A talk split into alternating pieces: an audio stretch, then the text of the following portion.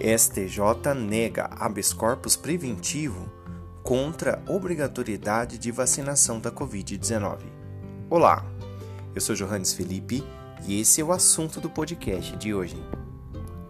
O ministro do STJ, Og Fernandes, rejeitou um habeas corpus preventivo impetrado em favor de dois moradores da cidade de São José do Rio Preto, São Paulo contra uma eventual obrigatoriedade da vacina do novo coronavírus.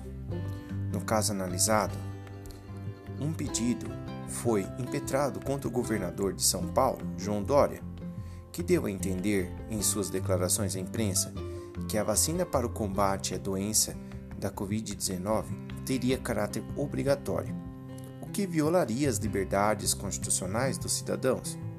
De acordo com a petição, deveria ser respeitada a vontade do indivíduo de se submeter ou não a determinado procedimento terapêutico.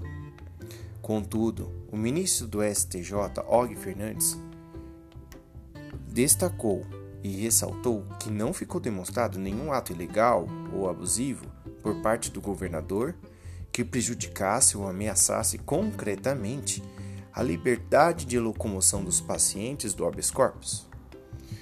No caso, o ministro explicou que o STJ tem refinado o cabimento de habeas corpus, estabelecendo alcance aos casos em que demonstrada a necessidade de uma tutela imediata à liberdade de locomoção, de forma a não ficar mal ferida ou desvirtuada a lógica do sistema vigente. De acordo ainda com o ministro Og Fernandes, não há informação nos autos a respeito do momento em que a vacina será aplicada em larga escala, colocada à disposição da população. Tampouco foram especificadas quais seriam as sanções ou restrições aplicadas pelo poder público a quem deixasse de atender o chamado para vacinação.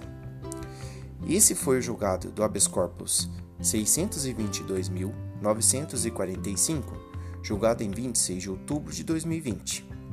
Espero que vocês tenham gostado deste assunto. Siga a gente nas redes sociais Segue Direito e Direito.segue. Você pode ouvir os nossos podcasts em uma das nossas plataformas de áudio: Google Podcast, iTunes e Spotify. Valeu, tchau e até a próxima!